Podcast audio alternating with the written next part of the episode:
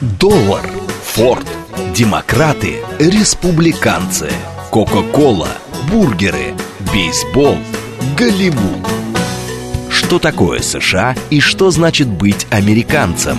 Как устроена жизнь в Америке? Чем отличаются их проблемы от наших? Об Америке без геополитики и военщины в программе Рафаэля Ардуханяна «Америка Лайт». Программа предназначена для лиц старше 16 лет. Добрый день, уважаемые радиослушатели. Радиостанция «Говорит Москва», передача «Америка Лайт». Меня зовут Рафаэль Ардуханян, я автор ведущей этой передачи. Как я уже анонсировал, сегодня мы с вами поговорим о замечательном американском музыканте, революционере, нигилисте, новаторе, черном принце, как его называли джаза, Майлз Дэвис. Недавно, 26 мая, отметили его день рождения. А, вот, э, конечно, он, если говорить о нем, это помимо всего прочего, что он сам был прекрасный исполнитель, он же еще был, возрастил целую плеяду выдающихся джазменов. Умер он в 1991 году, прямо на заре хип-хопа, в начале хип-хопа. Я думаю, что это очень и очень и очень сакраментально. Поэтому сейчас я бы хотел, чтобы мы с вами поговорили об этом человеке, который безусловно, стоит в стороне, безусловно, стоит особняком во всей истории музыкальной культуры Америки. Но говорить, когда мы, ты говоришь о Майлзе Дэвисе, это преступление. Давайте послушаем одну из его популярнейших композиций «All Blues». Послушайте, чтобы немножко войти в эту атмосферу.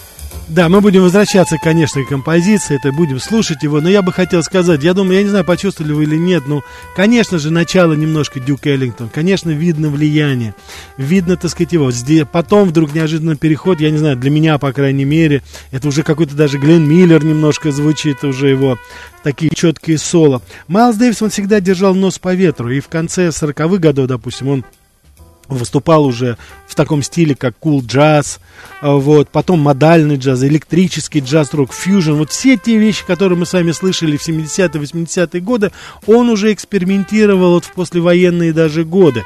Он всегда э, сочетал это с популярной музыкой, с классической даже музыкой. Я расскажу вам о истории его награждения в Дании, куда он приехал за премией, которая, э, так сказать, впервые была присуждена джазовому исполнителю.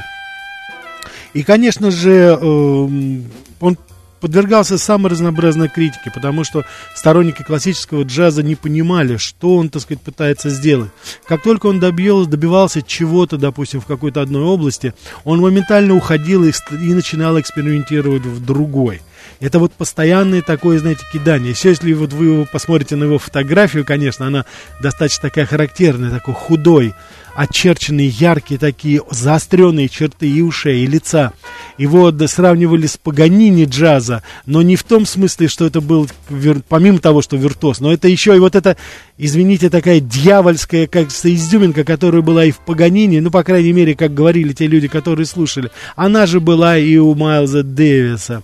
Он, э, плюс его экстравагантная манера одеваться, вызывающая всегда, и, казалось бы, вот такое вызывающая неформатность, она, которая вызывала ненависть пуристов, она очень быстро становилась новым законом. Он узаканивал э, новое направление в том или ином джазе.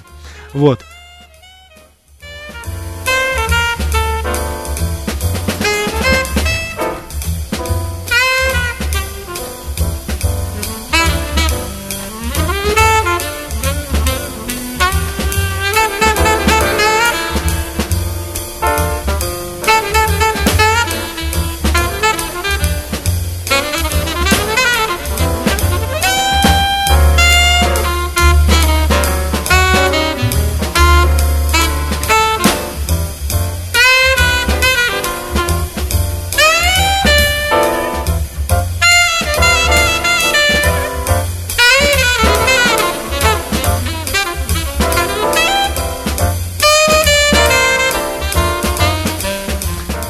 80-е годы произошла очень любопытная трансформация. Дело в том, что выходит так называемая новая волна. Заканчивается, ну, в большом смысле история хард-рока, Битлз, и выходят такие э, оригинальные, скажем так, исполнители, как Depeche Mode, Duran Duran.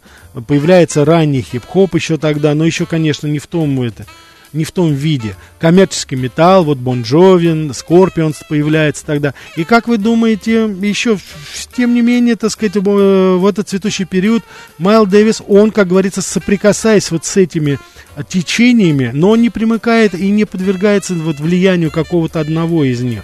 Его альбомы, они несут отпечаток вот всех вышеупомянутых, но все равно остаются совершенно никуда не вписываемые. По крайней мере, вот он с периода 81 по 91 до смерти записывает 10 альбомов, и каждый из них отличается по-другому. Каждый по-разному, каждый звучит абсолютно по-другому. Никто не может определить даже жанр, в каком жанре выступает Майл Дэвис, что это, рок, хип-хоп, Везде звучат эти его композиции, везде его эти новые-новые ходы.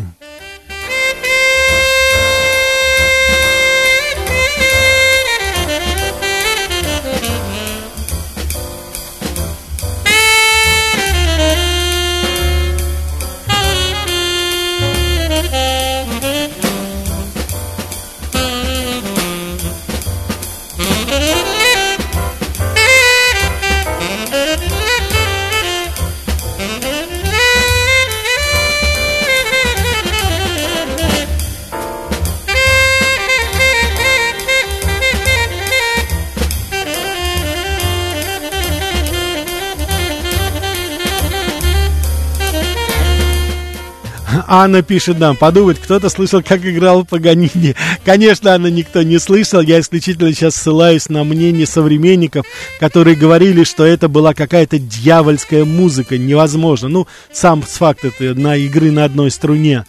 Вот. 26, как называется жанр этой композиции? Fusion, fusion. Он его назвал All Blues. Все, все, как говорится, блюзы. Он соединил это все в одном и в разной совершенно интерпретации. У него, вот, как я уже говорил, он, так сказать, пытается это все сделать в совершенно разные вещи, не подвластным я говорю, выходит за рамки любого направления, как только он куда-то загоняется в какую-то колею, моментально дурх нигилизма, протеста там буквально взрывается, и, так сказать, Майлз Дэвис начинает играть совершенно по-другому.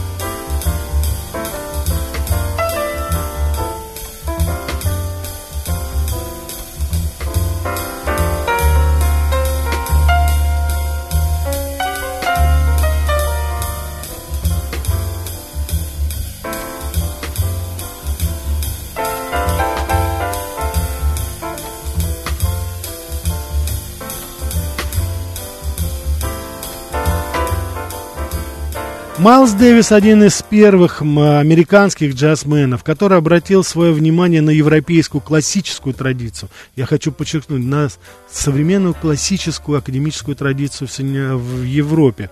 Он достаточно долго, после того, когда выпускал свои диски на студии, на фирме Columbia, это продуктивный был очень его период его жизни, и э, тем не менее, вот э, то, что он, так сказать, пытался сделать, его интересовала именно вот почему-то классика в этом плане. Он один из первых обратился к ней. И потом, как говорится, выясняется, это уже потом, как, никто, не мог, не, не, никто не мок понять это с самого начала, но потом выясняется, что, оказывается, Майл Дэвис при всей своем бунтарстве, при всей своем нигилизме, определенной революционности, он обожал просто Стравинского и Белла Бартака. То есть это вот такая современная музыка 20 века. Я хочу сказать, что Стравинский тогда еще был жив, и он творил тогда в Соединенных Штатах Америки, но он был в восторге от этих русских сезонов, от этих, от этих манипу, э, музыкальных манипуляций, которые делал Игорь. И в очень большой степени он потом это все использовал. Поэтому, когда в Дании ему вручили очень такую престижную э, премию, Леони Sonic Music Prize, это, конечно, она очень престижная была, денежное содержание даже выдавалось. Вот, это все, как говорится, с такой большой помпой делается. Для него это было действительно определенное, так сказать, признание того. Потому что в свое время э, и это только тогда выяснилось, когда узнали, что это ему этой премии, он, во-первых, он джазмен впервые, он получает это, а до этого до него получали именно Стравинский эту премию и Белла Барток тоже. То есть вот поставив себя в один ряд с этим, с одной стороны, вот сначала так формально, но вот по сути своей, все его композиции, которые потом были, они потом, конечно же, соответствовали вот этому. Они э, соотносились всегда уже из классической музыки. Это было тоже впервые. Никто из джазменов, они всегда держались подальше от академической, это не дай бог повлияет не так, это какое-то сонное, какое-то, знаете, не то, как говорится, ощущение. Нет, он открыто пришел, и он открыто вкрапил это всегда. И надо сказать, что э, и говоря вот о его, допустим, э, традиции, это вот европейская академическая музыка, а, по сути его произведения, которые тогда были, это вкрапления были блюза, вкрапления регги, вкрапления других композиций. Вот давайте послушаем Бэкс Groove сейчас, как раз эта композиция. Посмотрите, так сказать, насколько она, как она звучит сейчас. Рафаэль,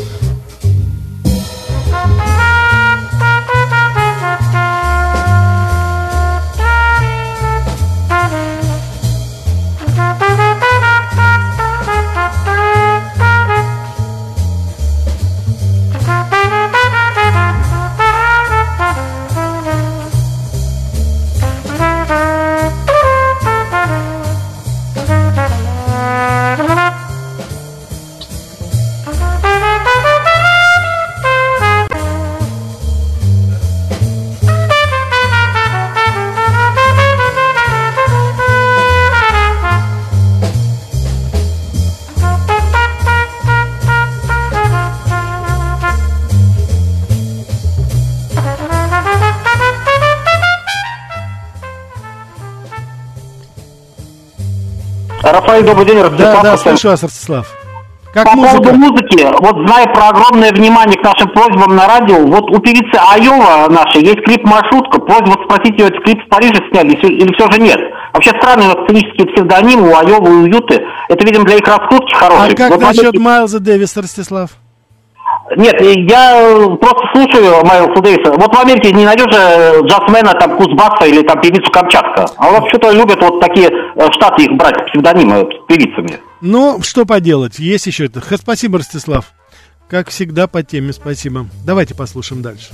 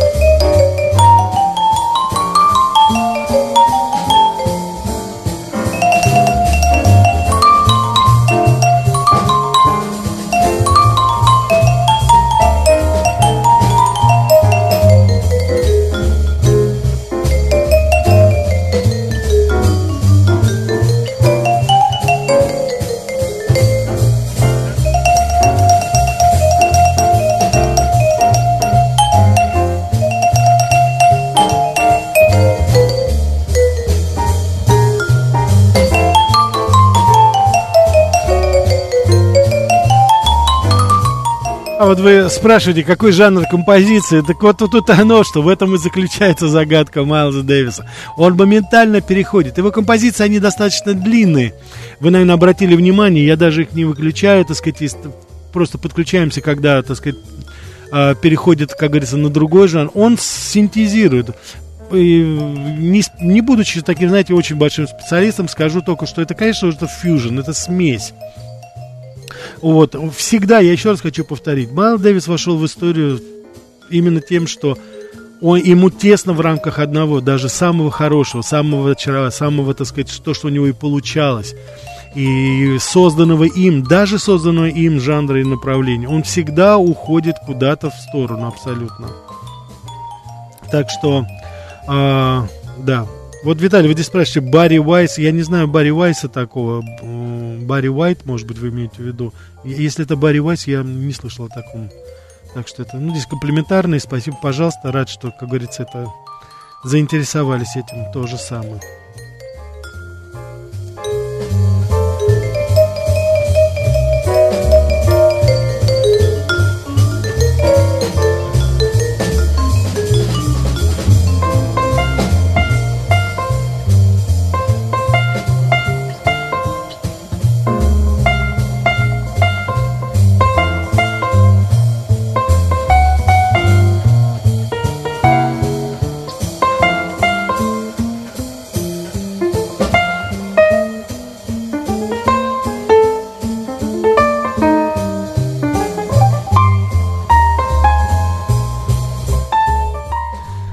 Я говорил о том, что у него были, конечно же, э, замечательные ученики. И вот, как ни странно, э, Майлз Дэвис был кумиром, ну, не кого-нибудь, а самого принца. Это, как говорится, ну, действительно, это идол поп-музыки в Америке. А, вот, э, он был просто без ума от него, посвятил ему не свою композицию, послал ему и сказал, она, причем так, знаете, очень э, символически называлась «Можно ли я сыграю с вами?» И он сказал, что напишите все, что угодно поверх, я буду абсолютно рад, если вы сделаете какую-нибудь, так сказать, аранжировку или, так сказать, интерпретацию моих. Вот. И вы знаете, э, как ни странно, Малдеевс, он такой все-таки был немножко мизантроп парень, он был всегда очень резок. Ну, человек, который вот э, был возвращен 50-е, 60-е годы со всеми пороками того времени, и наркотики, и алкоголь, и, так сказать, все, что там возможно только было, драки, не, не очень, скажем так, хорошее поведение. Но, тем не менее, вот к принцу он относился как к сыну, к своему, так по-отечески, конечно, очень. И он его даже назвал, когда он говорил о том, что он любит э, все-таки принца, и говорил, что э, когда услышал первый раз, очень восторженно на нем отзывался, хотя обычно он не давал такие комплименты, не раздавал. Да ни Майклу Джексону, ни Элвису Пресли он это не делал. А вот принца почему-то он сказал, он, но на нем сказал так, это смесь молодого Джеймса Брауна, Джимми Хендрикса и Чарли Чаплина. По-моему, очень точное определение, тот, кто из вас знает э, знаком с творчеством принца, по-моему, достаточно это интересно. Так, давайте не будем забывать о звонках, возьмем... Да, слушаю вас. Да здравствуйте, говорите. Алло, добрый да, день. Я Добр... в эфире, да, уже? Да, да, в эфире. Да, добрый день. Майлз Дэвис, да, это очень, конечно, интересная личность. Я в свое время, когда учился в Академии музыкальной, прочитал автобиографическую книгу про него. Это, конечно, ужас, что творилось там с ним. Да, как он избавлялся. Да. Да, да, да. А что, что вам запомнилось из этой книги? Как он избавился от своей наркозависимости. А, хотите рассказать это? Он уехал к отцу в Техас да. и попросил его просто закрыть в подвале на несколько дней. Там, да, да, да, вот да, да, да. Так да. вот он справился, интересно, конечно. И вот что характерно, Майлз Дэвис помог мне сдать даже экзамен. Ого. Я запомнил, что диапазон трубы МД, то есть Майлз Дэвис, от ми до до третьей октавы. Так я сдал инструментоведение. Отлично, да, да. Ну вот как раз его соло послушаем, как раз Майлз Дэвис вступает. Класс, да. Спасибо большое вам за передачу. Пожалуйста, спасибо вам.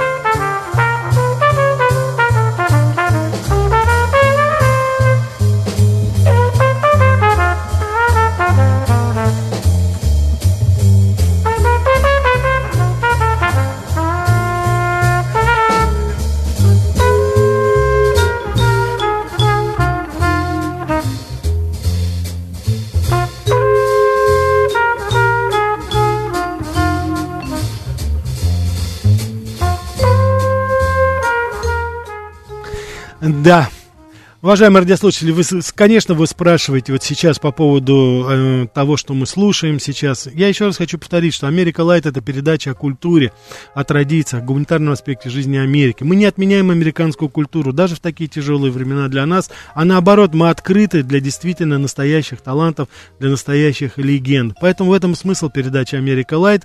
И я думаю, что мы с вами никогда не подвергнемся этой так называемой теории отмены или чего-то. Но новости — это святое. Сейчас послушаем послушаем их, а потом продолжим по Майлзе Дэвисе.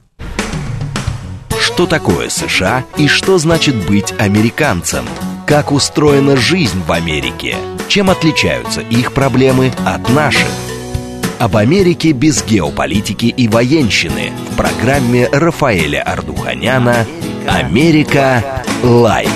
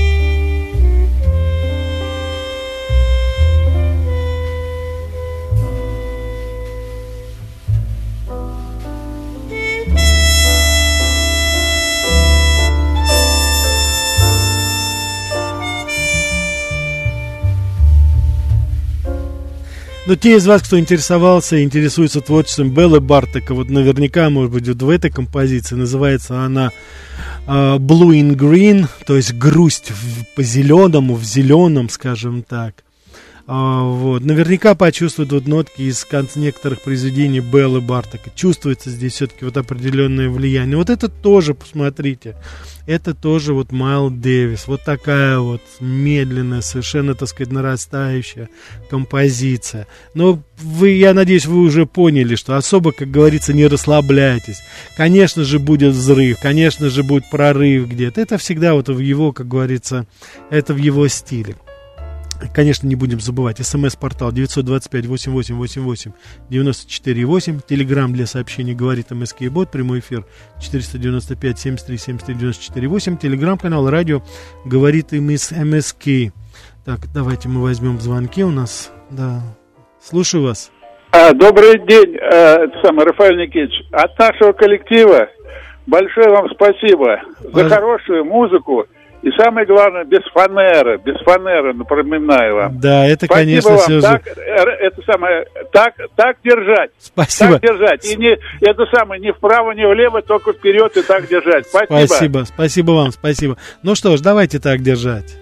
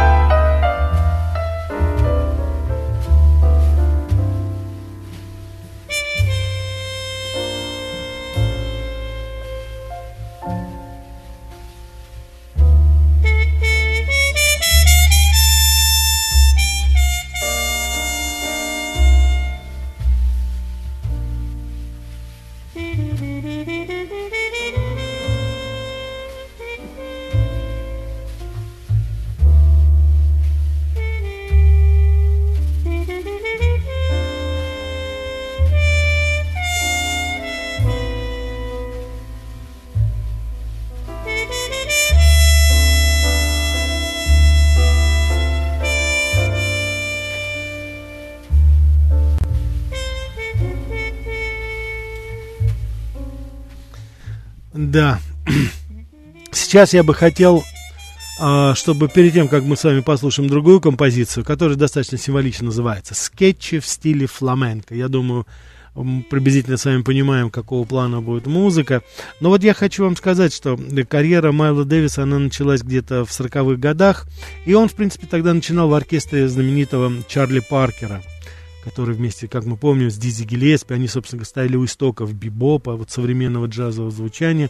Я знаю, что наша уважаемая радиослушательница Анна, она поклонница Чарли Паркера. Вот, я думаю, что, э, так сказать, мы еще не раз вернемся к творчеству этого человека.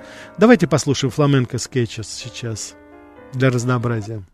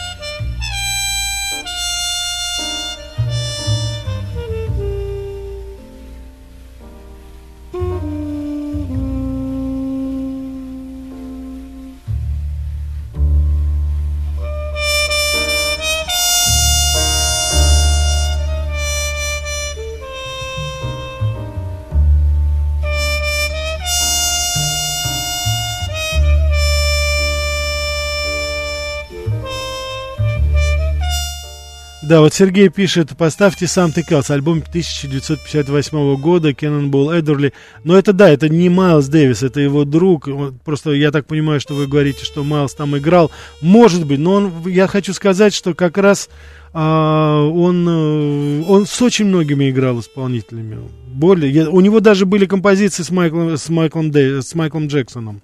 Э, вот, он, друг друга, так сказать, там у них были совместные выступления, поэтому это неудивительно, но собрать это все невозможно, вы же понимаете, потому что я сейчас стараюсь какие-то все-таки именно произведения самого Майлза Дэвиса взять. Вот Григорий из Санкт-Петербурга пишет, как раз под такую музыку хорошо лежать под вентилятором, душно у нас сегодня, это в Санкт-Петербурге. Э, Григорий, у нас в Москве вентилятор еще рано, по-моему, включать. Вот от Анны, здорово, спасибо, Анна. Пожалуйста, пожалуйста, давайте еще послушаем.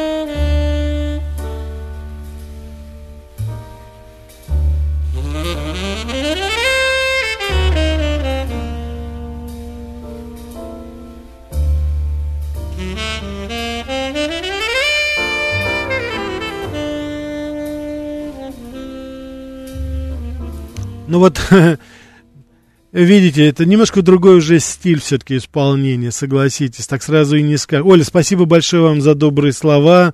Э, буду стараться и дальше радовать вас, особенно вот по субботам, когда мы можем сделать. Я хочу сказать, что Майлз Дэвис, он скончался в 1991 году, как бы предваряя эру хип-хопа. Начинал он при Чарли Паркер. И это, я думаю, достаточно символично, потому что несмотря, он, он все-таки успел и сказать свое слово именно вот и в хип-хопе. У них был совместный альбом с таким сейчас неизвестным рэпером, но вначале он был достаточно популярен, Изи Моби, вот, э, Майл Дэвис в нем что-то увидел, и, собственно говоря, у него была достаточно интересная карьера в конечном итоге, э, вот, и потом уже очень многие, так сказать, исполнители, и Наториус Джи, и Тупак Шакур, они говорили, насколько Майлз Дэвис повлиял на них, хотя они, собственно, с ними даже не пересекались. Давайте послушаем еще одну композицию, она так и называется, немножко по-хип-хопски, «Ну и что?»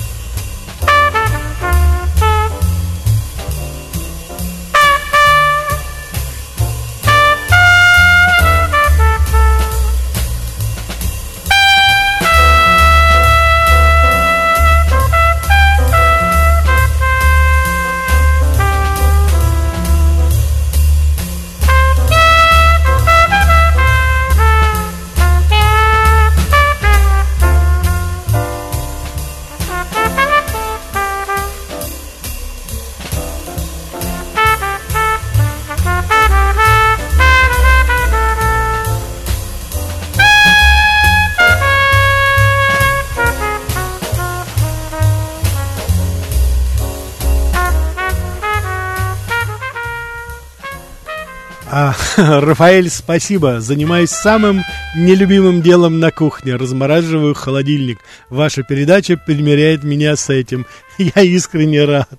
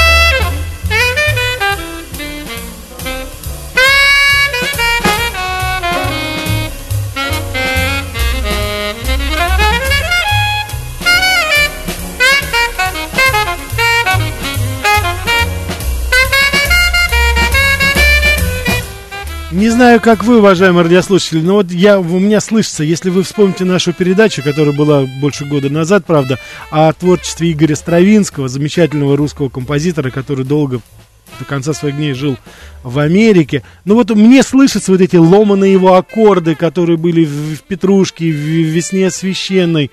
Э, и чувствуется это все-таки, понимаете? Вот приятно иногда осознавать, может быть, даже по-дилетантски, ни в коей мере не претендую на истину в последней инстанции, но тем не менее вот ты чувствуешь, как неожиданно в другой форме прорастает где-то вот та же самая музыкальная, как говорится, идея. Наверное, в этом и есть божественная значение и смысл вот любой музыки, как она плавно-плавно перерастает друг друга.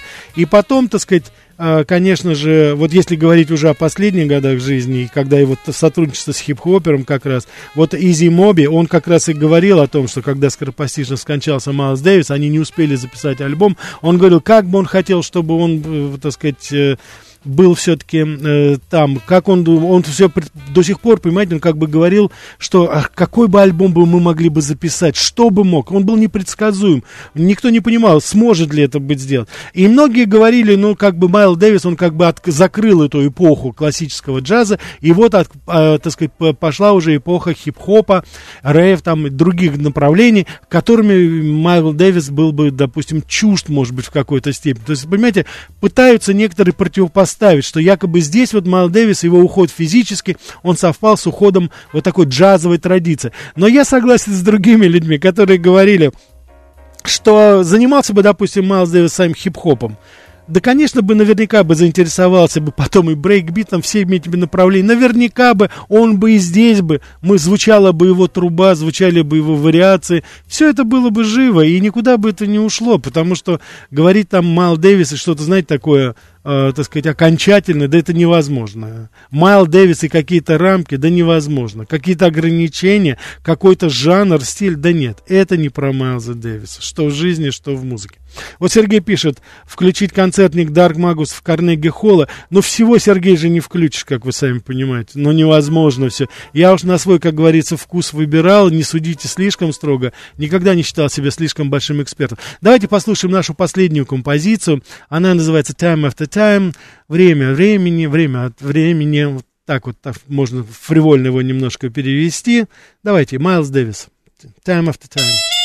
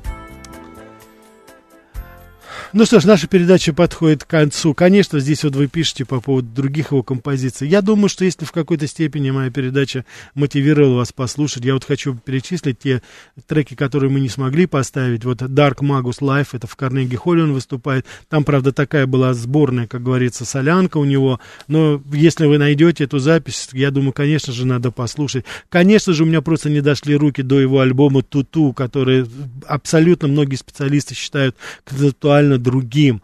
Конечно же, это все немножко, так сказать, э, такой, знаете, это вопрос вкуса, конечно. Просто не смо, я не смог вместить. Каждый раз, слушая одну композицию за другой, хотелось и это, и то, все послушать. Но не получается. Но я думаю, в последней композиции вы все оценили уже такие регги, да, так сказать, ритмы, которые были.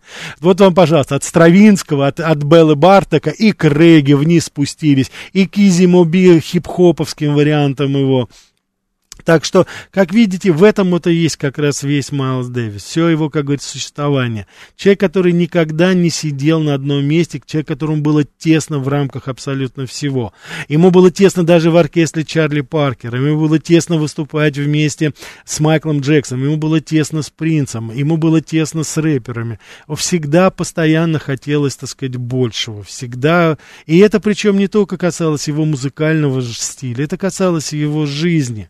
Может быть, в какой-то степени его преждевременная кончина тоже это было следствие этого. Но это Майлз Дэвис, это он, это вот человек, о котором, конечно же, я думаю, наш великий поэт Есенин сказал, наверное, лучше его и не скажешь. Если черти э, в груди гнездили, значит, и ангелы пели в ней. Конечно же.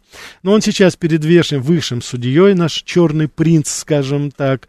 И я думаю, что все-таки ему, как говорится, будет прощено. Потому что то удовольствие, ту радость, которую приносили его композиции, их, конечно же, гораздо больше. А черный принц, ну, это, скорее всего, отнесем не к цвету, а к загадочности, может быть. Потому что, согласитесь, его загадка, она до сих пор и не разгадана. Знаете почему? А потому что до сих пор не появилось второго Майла Дэвиса. Спасибо вам большое. Спасибо за добрые пожелания. Я рад, что вам понравилось. А вот кто герой следующей передачи, Родер спрашивает, об этом я расскажу в пятницу. Так что оставайтесь на волне, говорит Москва. Всего вам самого доброго. Хороших выходных.